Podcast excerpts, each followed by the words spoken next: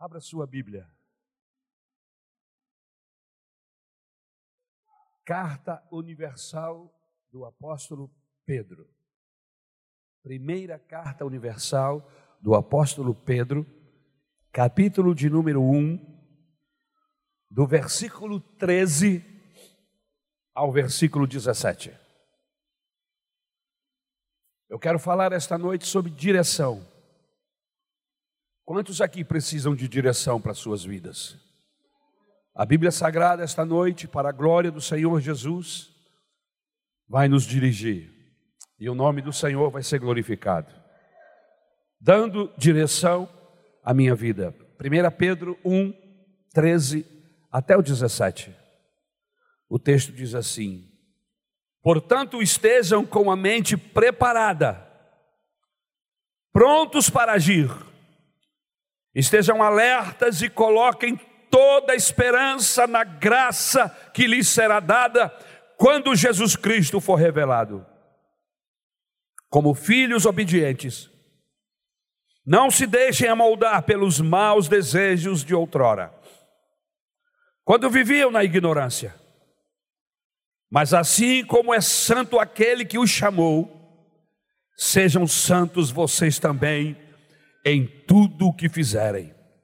Pois está escrito: sejam santos, porque eu sou santo. Uma vez que vocês chamam Pai, aquele que julga imparcialmente as obras de cada um, portem-se com temor durante a jornada terrena de vocês. Como escreve bem esse pescador. Aleluia. Eu fico encantado, admirado como Deus inspirou Pedro. Amém? Que carta excepcional. Mas vamos pedir a Deus que nos ajude a entender o que Pedro escreveu aqui. Irmãos, eu queria 10% da revelação de Pedro. Só o dízimo. Amém? Aleluia. E esse homem era um pescador. Segundo as pessoas que eu acompanhava, diziam: Mas não são eles pescadores e letrados? Sim, mas são cheios do Espírito de Deus. E pessoas cheias do Espírito de Deus são inspiradas. A boca deles é a boca de Deus, a pena deles, a caneta deles, o punho escrevendo é o punho de Deus. E aí, irmãos, eu quero ser assim. Senhor, nos ajuda a entender esse texto. Nos ajuda a aplicar esta palavra nas nossas vidas, nesses dias, nesta semana, em nome de Jesus. Queridos, todos nós estamos caminhando para frente, estamos caminhando para o futuro, não há como caminhar para trás, para o passado, é só para frente. Como um rio, nós estamos fluindo para desembocarmos no futuro, concorda comigo? Você pode estar desempregado, mas não está parado. Você pode estar com seu casamento acabando, mas está indo para o futuro. Não importa como você esteja, você está indo para frente, está indo para o futuro. A pergunta é a seguinte: qual é o futuro que estamos indo? Qual é o futuro que você deseja chegar? Para onde você está indo? Já que estamos rumando para o futuro, de que forma vamos chegar lá? Essa é a grande questão do Evangelho. É uma das grandes questões do Evangelho. De que forma vamos chegar no futuro, já que estamos caminhando para lá? Como chegaremos ao futuro? Inteiros ou despedaçados? Alegres ou tristes. Pedro, sabendo dessa nossa jornada, jornada esta para frente, para o futuro, ele nos dá algumas dicas importantes aqui nesse texto. Dicas, pastor? Sim. Princípios de como nós podemos determinar essa nossa jornada para o futuro. Mas eu posso, pastor? Sim, você pode. Você pode determinar sim como você quer chegar lá na frente. De que maneira você quer chegar lá no futuro?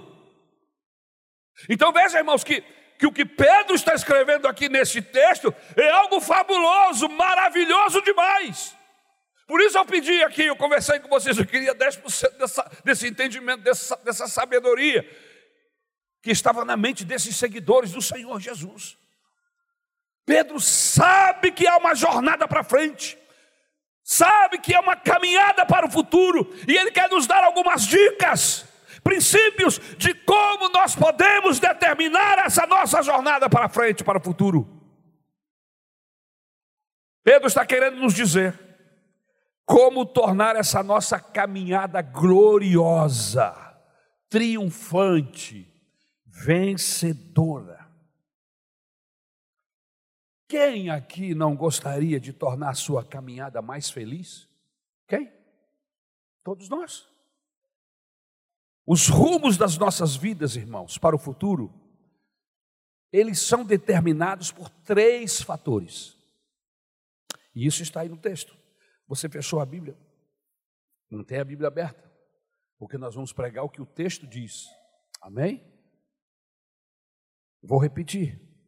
O rumo das nossas vidas para o futuro são determinados por três fatores. Quais são esses fatores? Que fatores são esses? Primeiro, nós decidimos os rumos de nossas vidas pela maneira como nós cingimos o nosso entendimento. Eu vou repetir nós decidimos os rumos de nossas vidas pela maneira como nós cingimos o nosso entendimento. Você fechou a Bíblia, não? Fechou? Abre de novo. Veja o versículo de número 13. No versículo de número 13, o texto diz assim: portanto, estejam com a mente preparada, prontos para agir, estejam alertas e coloquem toda esperança na graça que lhe será dada quando Jesus Cristo for revelado. Esta palavra cingir, preparar o entendimento no grego, que foi a língua originalmente escrita, o Novo Testamento. Essa palavra cingir significa disciplinar é isso mesmo. Em outras palavras, Pedro está dizendo assim: discipline a sua mente. Essa palavra disciplina, ela é uma terminologia militar de disciplina. Vou voltar à pergunta: como estão definidos ou como então definimos o nosso futuro? Pela maneira como nós disciplinamos nossa mente.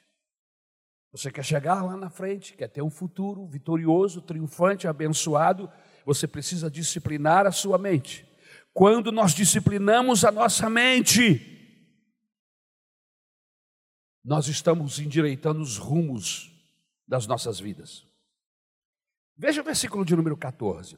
Como filhos obedientes, não se deixe amoldar pelos maus desejos de outrora, quando viviam na ignorância. Pela maneira pela qual estamos obedecendo, pela maneira, pelas, pelas decisões que tomamos, pela integridade dos nossos atos, pela maneira santa que eu me comporto, como diz o versículo 15: sejam santos, vocês também em tudo que o fizerem. Então veja bem, ele está dizendo: discipline a mente de vocês. De que maneira? Pelas decisões que vocês vão tomar. De que maneira eu vou disciplinar a minha mente, pastor? Pela integridade das minhas atitudes, pela maneira santa que eu me comporto. E aí vem o texto: sejam santos. Todos que estão dentro desta sala querem ser felizes, não é verdade? Quantos aqui querem ser felizes? Todos nós. Aleluia. Você trabalha para poder ganhar o seu sustento e com isso ser feliz, fazer sua esposa e filhos felizes. É assim. Por que você namora? Por que você namora? Porque você está buscando felicidade ao lado de alguém. Imagine que se você soubesse que este moço ou essa moça que está ao seu lado será a razão da sua infelicidade, você se casaria com ela? Tem algum doido aqui que diria sim? Queria arriscar? Não.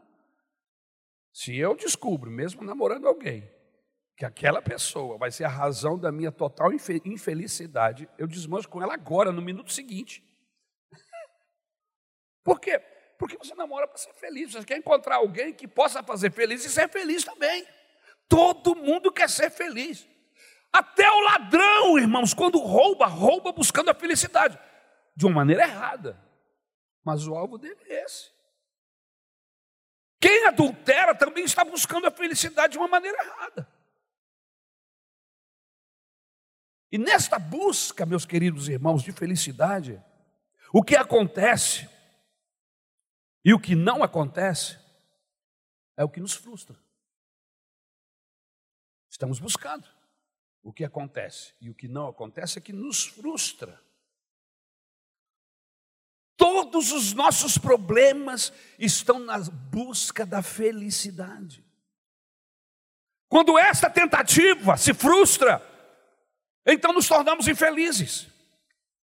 E talvez esta seja a razão que trouxe você aqui hoje, essa noite. Alguém, quem sabe, possa ter lhe dito que você encontraria felicidade aqui. Talvez toda a estrada que você andou desembocou em desastres. Porque todo o ideal que você abraçou gerou decepção Toda a memória que você tem lhe traz ressentimentos. Sua luz virou trevas, sua paz se transformou em guerra. Sua esperança acabou em fadiga e o seu amor virou ódio. E aí você diz: Eu estou no fim de minhas forças e eu só quero é ser feliz, pastor. Meu amigo, eu tenho boas novas para você esta noite. Aleluia. Deus tem a resposta para a sua felicidade. Deus quer transformar o seu deserto em um oásis, o seu desespero em esperança, o seu ódio em alegria. Louvado seja o nome do Senhor. Deus pode transformar a sua sorte esta noite. E o meu alvo aqui esta noite, no nome de Jesus, é que você ache o caminho da felicidade. Mas como, pastor? Lembre-se do primeiro ponto. Como decidimos os rumos de nossas vidas? De que maneira? Cingindo o nosso entendimento. Versículo de número 13. Eu queria que você repetisse comigo. Eu preciso disciplinar o meu entendimento, o que penso. Eu queria que você repetisse todo mundo junto, vamos lá? Eu preciso disciplinar o meu entendimento e o que penso. Esse é o primeiro segredo. O segredo está em disciplinar o seu pensamento. Deixe-me tentar esclarecer, abrir um pouco a cortina para você entender. Você é o que você come. Você é o resultado do que você come. O seu organismo transforma em energia tudo que você come.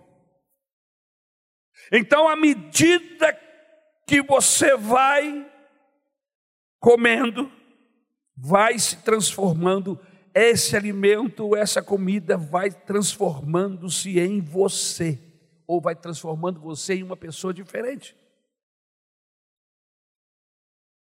Então, se eu comer porcaria, me transformarei em uma.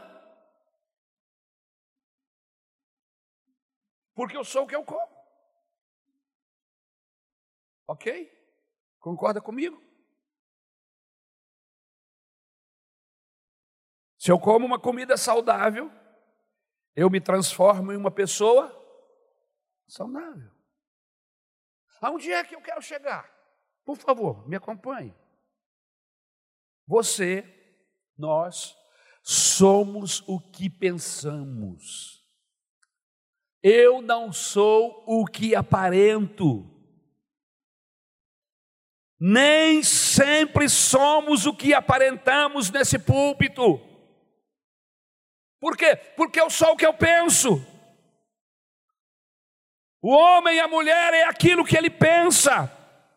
E aí, Pedro, o apóstolo do Senhor, nos dá uma fórmula para que os nossos pensamentos gerem felicidade. Quando ele diz assim: sede sóbrios no vosso entendimento. O que é uma pessoa sóbria? É uma pessoa equilibrada. Então ele está dizendo: equilibre, seja sóbrio na sua maneira de pensar. E o que é que significa isso, pastor? Discipline o seu pensamento. E você vai agir com sobriedade.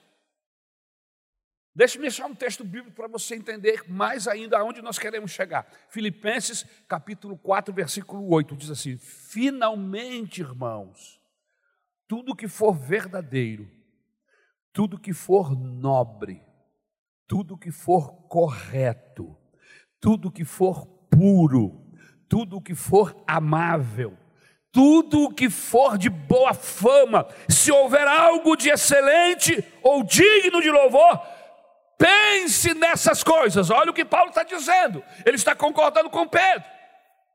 Ele está dizendo: você precisa disciplinar a sua mente, você precisa colocar a porta com chaves e cadeado desta mente. Não é tudo que entra aí que vai fazer parte do seu pensamento, não. Paulo diz: finalmente, tudo que for verdadeiro, só deixe entrar na sua mente o que for verdadeiro, o que for nobre. E aí ele vai dizendo: o que, que ele está falando? Ele está falando disciplina, mantenha um guarda. Sabe qual tem sido a minha oração? Eu estou orando um pouquinho mais do que o Davi, quando ele disse: Senhor, põe um guarda na, na minha boca. Talvez ele não, tenha, não tivesse o, o problema que eu tenho eu tenho pedido ao Senhor, põe um guarda na minha mente. Me ajude a disciplinar os meus pensamentos. Eles não podem ser soltos, eles não têm vida própria. Sou eu, sou eu que mando na minha cabeça. Sou, sou eu que digo o que vou ou não pensar, irmãos.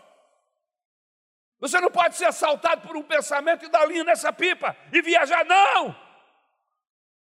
Porque tudo que você pensa vai acabar determinando o que você é. Aquilo que o homem vai pensando, isso é o que ele é. A gente pensa naquilo que mais ama. A gente ama aquilo que mais pensa. Você está entendendo? Se eu vou cingir o meu pensamento, disciplinar o meu pensamento, eu preciso entender isso. Em que eu penso? Eu penso nas coisas que eu mais gosto. E porque eu gosto de muitas coisas, eu penso nessas coisas que eu gosto. É mútuo. Se amamos muito alguém, é nele ou nela que pensamos todo o tempo, não é verdade? Se amamos muito o trabalho que fazemos, então só pensamos no trabalho. Se amo o dinheiro, então só penso em dinheiro, em como ter, em como gastar. Quanto mais amamos, mais pensamos. Por isso a Bíblia diz: aonde estiver o seu coração, e ele não está falando do músculo, ele está falando da sua mente. Aonde estiver o seu coração, ali estará o seu tesouro. E a pergunta que não quer calar aqui dentro de mim, você, Ari, onde está o seu coração? Onde, aonde você tem colocado os seus pensamentos? Quais são os pensamentos que mais andam na sua mente, que mais rodeiam a sua mente? Se o nosso pensamento é um pensamento que está sempre voltado para as coisas erradas, é impossível na caminhada para o futuro ser feliz. Veja que o Pedro está dizendo, veja que excelência como ele abre para nós, irmãos, o texto da Bíblia. Se o nosso pensamento é um pensamento que está sempre voltado para as coisas erradas, É impossível na caminhada para o futuro ser feliz. Exemplo: se o meu pensamento é só em dinheiro, eu nunca terei paz. Além dos investimentos que uma hora dão resultados e outra não, eu ainda tenho que me preocupar com a questão da segurança. E aí eu não tenho sossego, eu não tenho paz.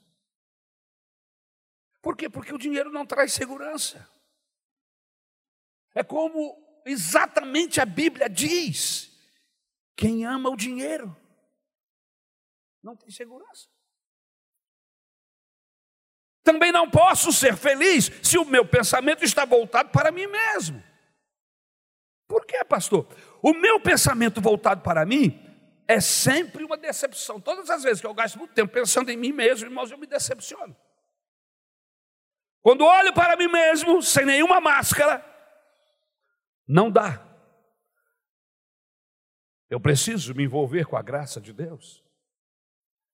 Eu preciso abraçar a graça de Deus. Eu não sou o melhor motivo para gastar os meus pensamentos. Então, pastor, aonde eu vou gastar os meus pensamentos?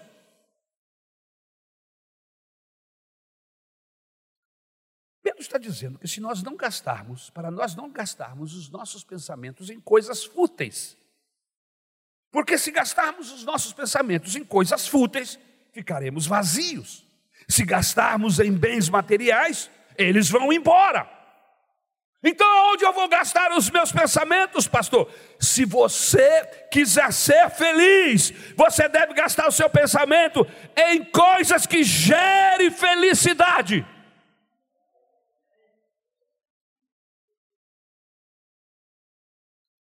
Se você não colar a sua mente naquilo que gere felicidade, eu quero lhe garantir esta noite que você vai ganhar todo o dinheiro do mundo. Você poderá ser a pessoa mais bonita da cidade. Você terá diplomas espalhados por todos os lados da parede. Você estará ombro a ombro com as pessoas mais famosas da sociedade, mas você será sempre uma pessoa infeliz.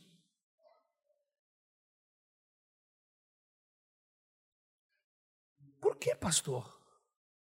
Se é exatamente isso que a sociedade diz. A sociedade não entende de felicidade. A sociedade não sabe nada de felicidade. Eu estou aqui esta noite falando sobre o livro que leva o homem à verdadeira felicidade. E se você quiser ser feliz, abra os seus ouvidos para me ouvir esta noite, em nome de Jesus. Aleluia. Aleluia. Por que, pastor? Que eu serei uma pessoa mais infeliz? Porque nós sabemos que a Bíblia diz e a Bíblia está certa que a felicidade não está nestas coisas. A razão da nossa felicidade qual é, pastor? Para sermos felizes, é preciso abrir o canal de Deus sobre as nossas vidas. Veja o que o apóstolo diz no versículo 13. Portanto, você fechou a Bíblia? Volta lá. Portanto, estejam com a mente preparada, prontos para agir, estejam alertas e coloquem toda a esperança na graça. O que é que Pedro está dizendo? Esperai na graça. Nossas mentes precisam ser dominadas pelas coisas de Deus. Se isto não acontecer, não seremos felizes nunca. Porque a felicidade vem dele. Ele é a felicidade em pessoa, aleluia.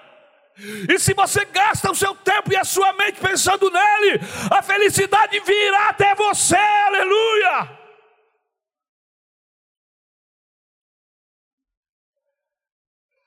Você pode ser religioso, você pode frequentar igreja, mas aonde estiver o seu pensamento, é aí que você vai determinar se virá ou não felicidade. Por isso é que nós conhecemos, e você também deve conhecer, muitos cristãos infelizes. Porque o cristianismo se tornou para eles, irmãos, um pensamento fortuito de domingo à noite. O culto acaba, eu saio por aquela porta e eu desligo a chave. A chave de Deus na minha vida. E eu vou viver a minha vida daquela porta para fora da maneira como eu quiser, da forma como eu disciplinar a minha mente ou não. E aí eu só torno a ligar outra vez esta chave de Deus no sábado de noite. E se eu lembro que é ceia, ah, Senhor, tem misericórdia. É que a gente não tem hábito de se benzer. Mas eu fico vendo crentes de noite descobrindo que é ceia no outro dia. E ele fica até com vontade de se benzer. Por quê? Porque ele está em outra. Ele está em outra. Ele não está pensando em Deus. Ele está em outra vibe, outra onda.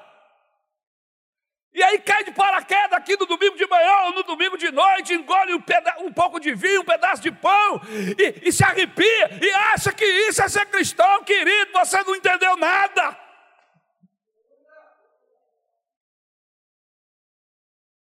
Aleluia. Aleluia. Cristianismo não é um pensamento fortuito de domingo à noite. Pastor, durante a semana eu fico muito infeliz. É? Porque seu pensamento não está sendo energizado, ele não está sendo cingido, ele não está sendo sóbrio, trabalhado pela graça de Deus. Sua mente é uma mente indisciplinada que começa a receber influências, vibrações, inputs de uma sociedade perversa, maligna. E se a minha e a sua mente, se nós estamos cheios dessas coisas, isso não pode gerar em você gozo, isso não pode gerar em mim paz. É por isso que a gente chega aqui desnorteado, fora do canal, fora da vibe de Deus. É por isso. Para você ser feliz, você precisa se abrir para ouvir Deus se abrir para ouvir Deus. E como, pastor? Como eu vou ouvir Deus? Hoje se fala muito em inteligência emocional. Não é mais QI, não, é IE inteligência emocional. Fala-se muito em intuição. Essa palavra discernimento que só andava nos meios evangélicos, agora se tornou pública. As pessoas falam muito em discernimento, desenvolver sensibilidade para comunicar-se. Exemplo, uma mãe que ouve o choro ou o filho chamando a quilômetros de distância.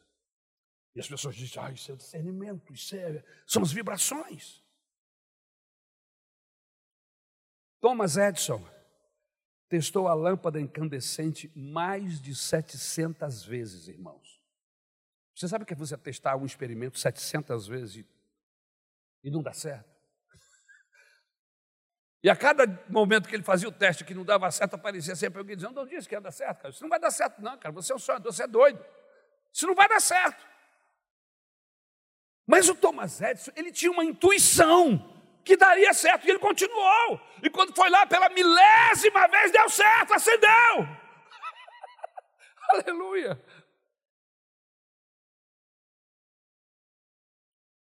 A capacidade de ouvir Deus é como é como uma intuição. Mas ela não é gerada pela carne, pelo corpo, ela é gerada pelo Espírito Santo, de acordo com a nossa vontade e necessidade de ouvir Deus quando eu estou com meu coração aberto, meus ouvidos, quando eu estou com os meus pensamentos cingidos, porque eu quero ouvir encontrar Deus, o Espírito Santo se apresenta. E aí nós ouvimos, porque Deus não está longe, ele não está lá do outro lado do universo, e mesmo que esteja, Ele é muito grande, mas Ele não está. A Bíblia diz que Ele é Deus conosco, o seu nome é Emanuel, Deus presente, Deus conosco, Deus toda hora, Deus todo dia, Deus fácil. Aleluia, aleluia. É o discernimento espiritual. Porque o culto para alguns foi ótimo e para outros não. Como responder essa questão? Por que, que no final da reunião a gente se encontra ali fora no saguão da igreja e eu disse, poxa, que culto, irmãos, que bênção. Eu disse, é, eu não vi tudo isso, não. Será por quê? Será que porque que, que para alguns algo estrondoso aconteceu? Deus abençoou, foi tocado. E outros saem como se estivesse saindo de uma churrascaria ou de uma pizzaria. Discernimento espiritual. Tem alguns que têm um discernimento espiritual mais aguçado. Discernimento mais do que outras pessoas. O canal estava mais aberto. E aí, quando o canal está mais aberto, ele sente, ele ouve. Deus lhe toca, Deus lhe fala. E por que que isso acontece? Porque eu estou com a minha mente disciplinada, eu estou no culto, eu não estou lá pensando no jogo do Flamengo, e nem do Vasco, nem do Fluminense. Eu estou aqui dentro da igreja, o meu pensamento está disciplinado, aleluia. Eu não quero saber quem ganhou, quem perdeu, o meu negócio aqui. Eu, eu quero Deus ouvir, eu quero que Deus fale comigo. A minha mente não está dividida no Instagram, no WhatsApp, não. A minha mente está cingida. E quando eu sou atacado por algum pensamento, eu digo: não, eu quero ficar pensando aqui no que está acontecendo aqui. Eu quero pensar na letra desse louvor. Eu quero ouvir esse testemunho. Eu quero que Deus me toque essa noite. Eu não quero a minha mente voando por aí. Você está entendendo? Você está entendendo que às vezes nós perdemos, Deus passa na nossa vida, na nossa frente, e a gente está pensando em quem? Na morte da bezerra. Essa é antiga, né, pastor?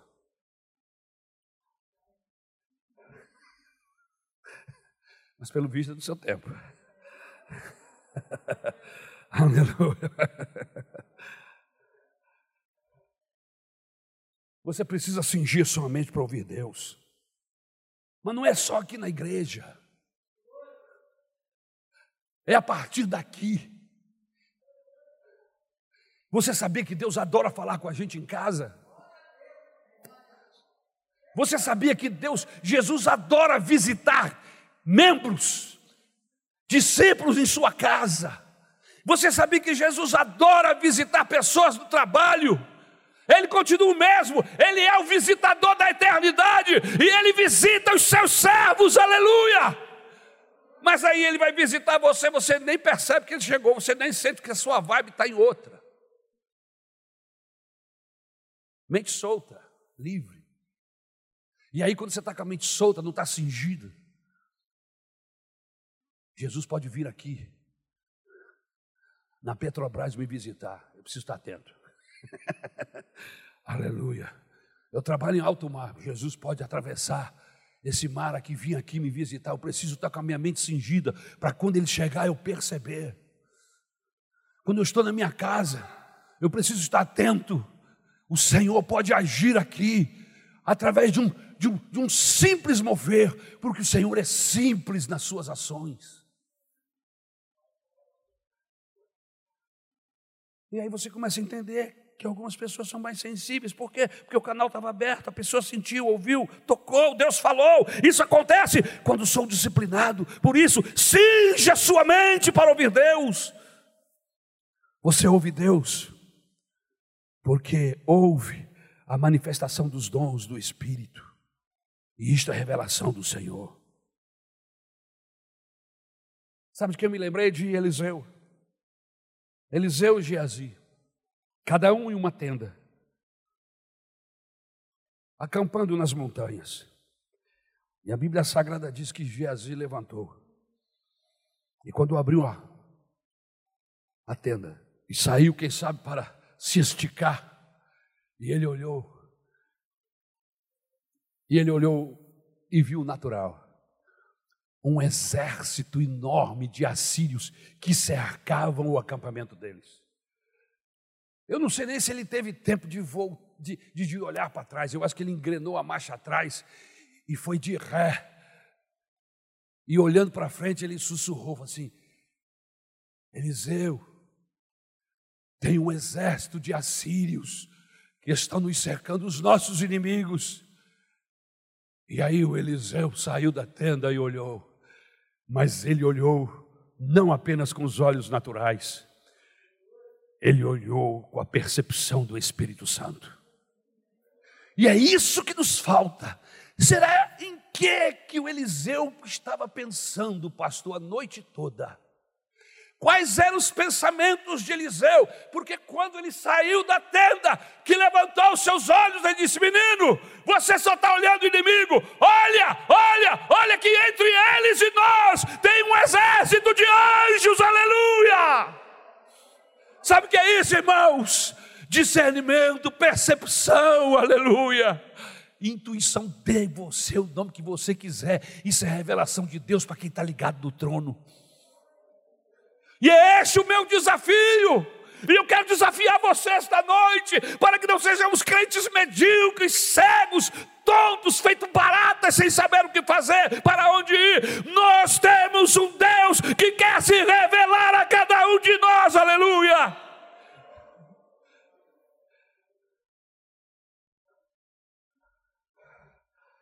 Mas um está com a mente e os olhos fechados para a revelação de Deus. E o outro está com, seu, com seus olhos e a sua mente aberta para ver a revelação de Deus. E o Eliseu percebeu que os exércitos dos anjos, ainda que não fosse necessário, porque nós sabemos que um anjo de Deus, suficientemente um anjo de Deus, em uma outra batalha contra esses mesmos inimigos, um anjo acabou com 180 mil soldados, um anjo, mas tinha um exército. E o exército de anjos que estavam ali era infinitamente maior do que o exército que estava contrário. Você precisa entender isso. E deixar de caminhar pelos olhos humanos, pelos olhos da carne, e caminhar como um crente que tem relacionamento com Deus, que tem a visão além do alcance, se é que você me entende. Aleluia. É isso que Pedro diz: fique com a sua mente cingida para ter essa revelação da graça. Jesus tinha muito disso. Não poucas vezes ele estava entre os seus discípulos e ele perguntava: O que vocês estão pensando? Por que vocês estão aí conversando entre si? Jesus tinha discernimento espiritual, ele sabia, ele tinha essa intuição do Espírito, aleluia. Apesar de ser um homem, de ser carne, de sangrar, ele queria mostrar para mim, para você, que é possível sim, um homem que sangra, um homem que morre, ter um discernimento, uma orientação do Deus do céu. Agora é interessante o que aconteceu com Paulo. Paulo está numa jornada para matar seguidor de Jesus. E aí a Bíblia Sagrada diz que em determinado momento, no caminho, ele tem um, uma visão.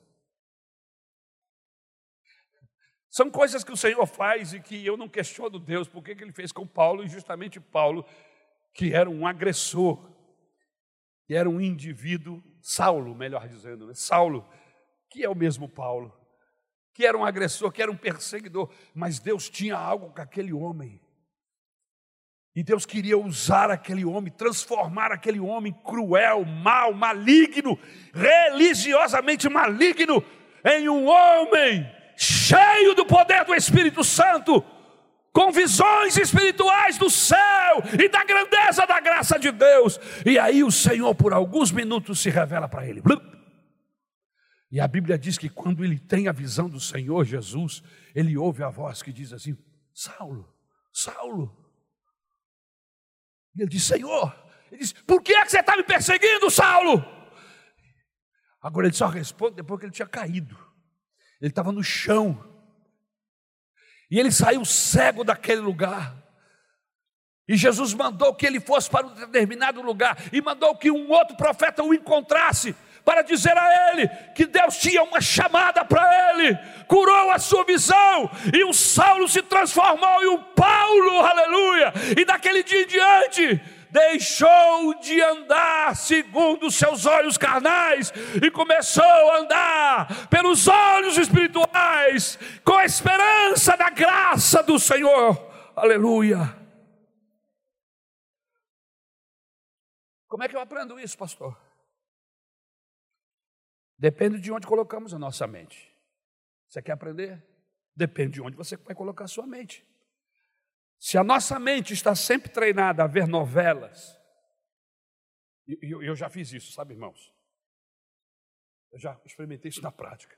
Se a sua mente está treinada a ver filmes, séries, né? a gente começa a perceber até o que vai acontecer no capítulo seguinte. Você faz a leitura. Você está com sua mente treinada. E aí você descobre onde está o assassino, quem é o assassino, quem vai. Você, você come... Sua mente está treinada para aquilo, você vê aquilo todo dia, toda hora, sua mente está cheia daquilo. E aí você vai discernir. Agora, discernir, resultado de série do Netflix, isso não tem mérito nenhum na eternidade. Na prática não vai te levar a lugar nenhum, se você quer saber, e você sabe disso. Agora, tem gente que alimenta a mente com porcarias, com indecências. Então a mente está treinada a ver indecência. E aí Pedro está dizendo, dizendo: treine a sua mente para as revelações de Deus.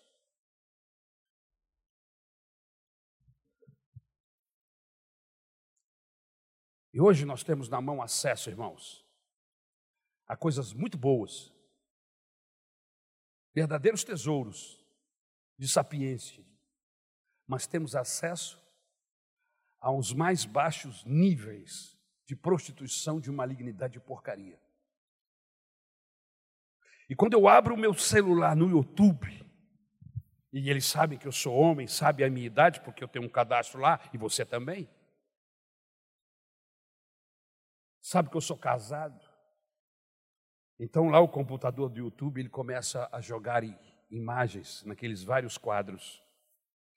E você aciona um desses quadros e aparece logo uma galeria enorme para você escolher sobre aquele assunto. De vez em quando o YouTube joga alguma coisa que não tem nada a ver com você. E você cai de patinho, eu já caí. E aí você clica naquela imagem e você abre a porta para a podridão. Se você não tiver uma mente cingida, se você não tiver uma responsabilidade com Deus, você entra nesta porta, e daí em mais alguns minutos, sua vida espiritual esvaziou. Porque você foi contaminado pelas imagens, pela malignidade, pelos processos que só o YouTube e o inferno têm. Você sabe do que eu estou falando? Lógico que sabe. Pedro está dizendo: treine a sua mente nas revelações de Deus. Eu decidi baixar a idade do YouTube no meu celular, no meu computador. Você pode fazer isso quando tem criança, né? Você vai lá e, e diz assim: é criança miserável. Só jogue coisas aqui até 12 anos, miserável. Pode fazer isso. Eu descobri para meu filho, eu perguntei meu filho, meu filho, tem como baixar a idade aqui? Tem, eu fiz isso aqui. Minhas filhas só entram até onde eu, eu, eu deixo. Eu falei assim, mas e o miserável do YouTube obedece? Obedece. Eu estou baixando a idade. Por quê? Porque eu quero cingir a minha mente. Eu não quero que entre na minha mente nada que vai esvaziá-la, que vai interromper, que vai sujar. Eu quero ter um ambiente propício para que Deus se revele à minha vida, para que eu perceba o Espírito Santo na minha vida, na vida das pessoas, para que eu seja um pastor sensível à dor, ao momento que o membro da igreja está vivendo. Você está entendendo? Pastor, eu venho na igreja e não sinto nada. Não vejo nada. Vamos fazer um teste? Vamos lá. Fazendo um teste agora, hein? Feche os seus olhos. Fechou? O que, que você está vendo? Instagram? WhatsApp? Qual foi a imagem que veio na sua cabeça? Futebol? Flamengo ganhou 3 a 1. Corrida de carros? O que, que veio na sua cabeça? Você entendeu? Você entendeu porque quando a gente fecha os olhos, a gente não consegue ver nada de Deus? Porque a nossa mente está cheia de informações e de coisas que nós pensamos o tempo todo, e quando a gente fecha o olho, a mente manda aquilo, manda tudo para você. Agora eu queria fazer um desafio essa noite em nome de Jesus. Aleluia. Passe o dia meditando nas coisas de Deus. Coloque uma música de adoração. Leia a Bíblia. Comece a meditar nas coisas de Deus. Vá lá no quarto, se ajoelhe e ore. Vá para o outro quarto e ore também. Passe pelo seu marido e aproveita a hora pelo infeliz também. Passe pelos seus filhos e ore por eles. O tempo vai passar. Na hora do almoço, não come desesperado na frente da televisão, não. Desliga a desgraçada e fala com Deus. Deus, Obrigado pelo pão de cada dia. Te adoro, Senhor. Reúne a sua família. Leia um bom livro. Quando for no final do dia, você vai fechar os olhos, sabe o que vai instalar na sua mente? Você vai sentir Deus. Você passou o dia pensando nele, você passou o dia admirando ele, adorando ele. Quando você fechar os olhos, é aparecer aí.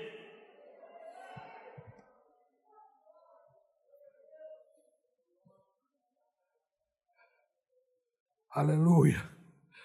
E aí, quando você chegar aqui, quando você chegar aqui no culto, irmão, eu não vou ficar precisando tocar manivela daqui. Vamos lá, gente, dá glória a Deus, abra sua boca, dá um aleluia aí, dá um glória a Deus. A gente virou, irmãos. Como é que se falava antigamente? Animador de auditório. Porque a galera vem pensando em outras coisas. Só desliga a chave quando chega aqui e, às vezes, nem quando chega aqui. O meu desafio não é ser crente só no domingo à noite. O meu e o seu desafio é ficar plugado. Eu vou viver a vida, vou beijar Isabel, vou abraçar, vou, vou ao shopping com ela, vou, vou fazer visitas, vou estudar a Bíblia, vou desenvolver, vou viver a minha vida, irmãos. A Bíblia, Jesus não diz que é para me parar tudo ficar ah, olhando para cima. Não, ele diz: vive a vida, vive a vida ali, mas fica plugado, fica, cinja a sua mente, tome conta da sua mente, aleluia. Não deixe que as coisas que você está vendo, que os processos que você está vivendo, contamine a sua mente, cinja sobretudo, guarde o seu coração, não é músculo, guarde o seu coração, a sua mente. E aí, meu irmão, quando você chegar aqui no domingo de manhã, que o louvor estiver atuando, cantando, você vai subir junto com o louvor, aleluia. Você vai sentir o Espírito Santo tocando no seu coração. Quando o pastor for pregar, você vai dizer: essa palavra foi para mim, essa mensagem foi para mim, aleluia.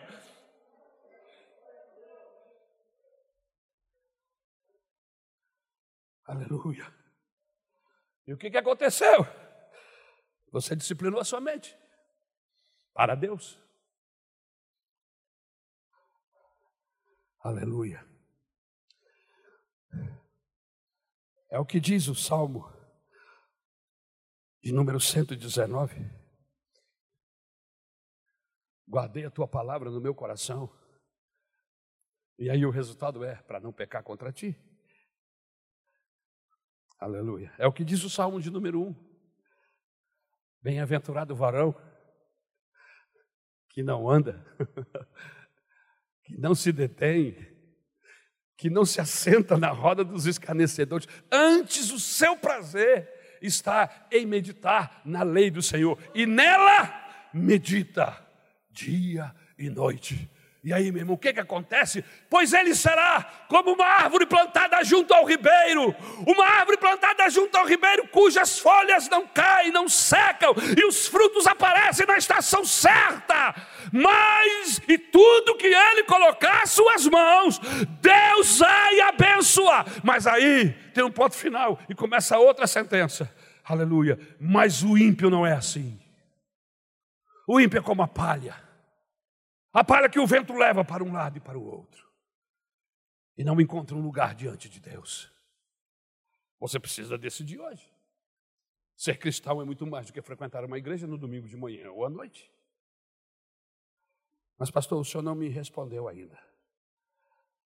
Se você colocar sua mente no que é ordinário, se você colocar sua mente no que é lixo, no que é passageiro, você será uma pessoa infeliz.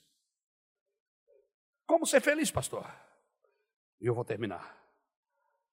Você tem que definir se suas decisões serão em obediência às suas paixões ou a Deus. Você tem que definir se as suas decisões serão em obediência às suas paixões ou a Deus. O versículo 14 diz assim: Como filhos obedientes, não se deixa moldar pelos maus desejos de outrora. Quando viviam lá na ignorância. Em outras palavras, se todas as decisões de sua vida você tomar em cima de suas paixões, você nunca será feliz. E eu vou repetir: se todas as decisões que você tomar for baseada em suas paixões, você não será uma pessoa feliz. Se você tomar suas decisões em cima da obediência a Deus, então a felicidade vai andar com você, aleluia. Louvado seja o nome do Senhor. Coloque isso na prática, pastor. Moça, você quer casar, você está tomando essa decisão em obediência por paixão? Em obediência ou por paixão? Você é divorciado, você é divorciado. Você viu, você viu, você quer casar. Você quer casar em obediência ao que a Bíblia Sagrada diz ou por paixão? Ou por mera necessidade fisiológica? Porque se for mera necessidade fisiológica, e se eu perceber isso, eu não caso você, procura outro pastor bobo. Porque eu preciso entender que você está casando não porque você tem necessidade física. Porque agora ficou na moda, pastor. Eu caso, meu negócio é só sexo. Fico um tempo com aquele cara, com aquela moça, e depois eu divorcio. Você pensa que Deus é otário? Você pensa que nós estamos lidando com Deus que é otário, que Ele não está vendo as minhas motivações? Moço, esse namoro é paixão? Ou é obediência a Deus? O que vai definir a sua felicidade não é se ela é bonita, não é se ela é feia, se ela tem um papo cabeça, não, mas se ela está de acordo em obediência a Deus ou não. Qual das duas vontades vão prevalecer? A carnal ou a vontade de Deus? E isso se aplica em tudo na vida, toda decisão que eu tomar, que eu estiver em choque com a palavra de Deus, e prevalecer a minha paixão, você pode ter certeza, escreva, vai dar errado. Mas se você diz assim, ele é fantástico, ele tem uma personalidade ótima, deixe-me lhe dizer algo, você está, você está assinando o seu atestado de infelicidade. Porque o fato dele ser ótimo, de ter uma personalidade fantástica, não vai gerar felicidade em você. Se você disser, vou para Brasília, e essa decisão é contrária à vontade de Deus, você pode ter certeza, você será a pessoa mais infeliz da capital da República. Por quê? Porque você foi em desobediência, porque você foi segundo a sua paixão, e aí não tem jeito. Agora, Se você foi, se a vontade de Deus, se Deus está no negócio, você pode ir com os olhos fechados, pode se levantar o anticristo, pode se levantar o chifrudo de sete cabeças, o profeta pode falar, os Exus do inferno pode se levantar. Se você estiver no centro da vontade de Deus, você pode ir, porque você vai ser triunfante, porque Deus é com você e por você. Porque a Bíblia diz que se Deus é por nós, quem será contra nós? Deus está nisso. Deus está nessa encrenca. Deus está nessas discussões. Deus está nessas pelejas, nessas batalhas. Deus está onde estão as minhas paixões. Não! O caminho do Senhor é outro. O caminho do Senhor é caminho de, pra, de paz. O segredo para a felicidade é saber discernir qual é a vontade de Deus. Para isto, seu entendimento teria que estar disciplinado para ouvir Deus. Pastor, eu ouço vozes. É, eu também. Aleluia. Agora mesmo tem uma voz dizendo aqui: cabo culto, infeliz. Eu ouço vozes. Está falando aqui. Olhei para o pastor Rodrigo, ele nem sabia que eu estava olhando para ele e eu ouvi a voz assim: está na hora de acabar o culto, acaba logo, acaba logo.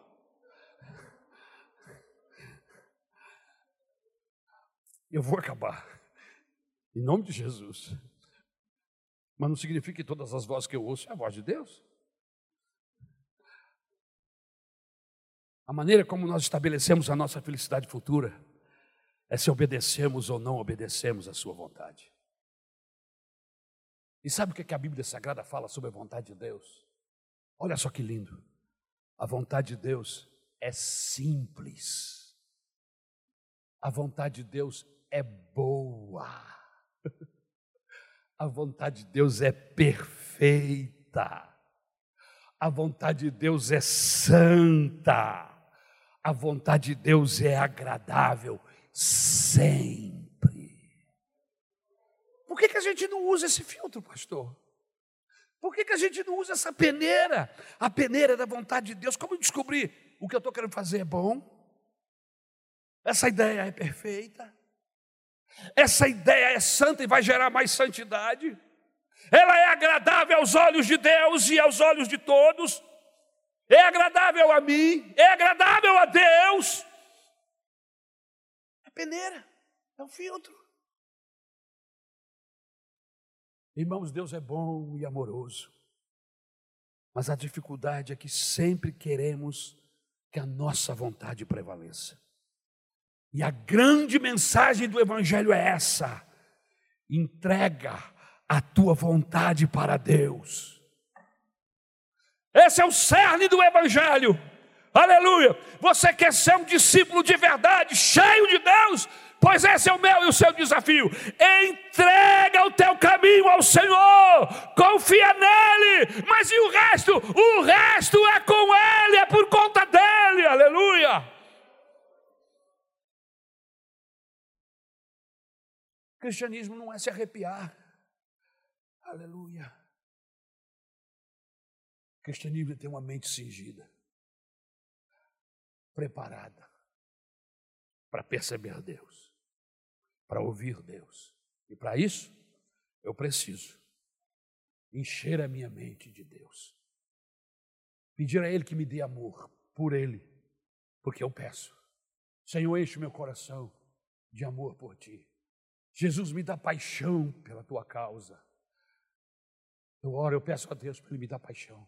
Senhor, eu, eu não quero ser um pastor de igreja apenas, eu quero ser um pastor de igreja com o coração ardendo, com o coração inflamado. Senhor, inflama o meu coração. Eu não posso ser um evangélico, um seguidor, sem o meu coração estar inflamado. E sabe o que tem acontecido? Fogo de Deus tem queimado no meu coração. Você enfrenta problemas, pastor? Sim. Dificuldades, problemas, ondas enormes que aparecem.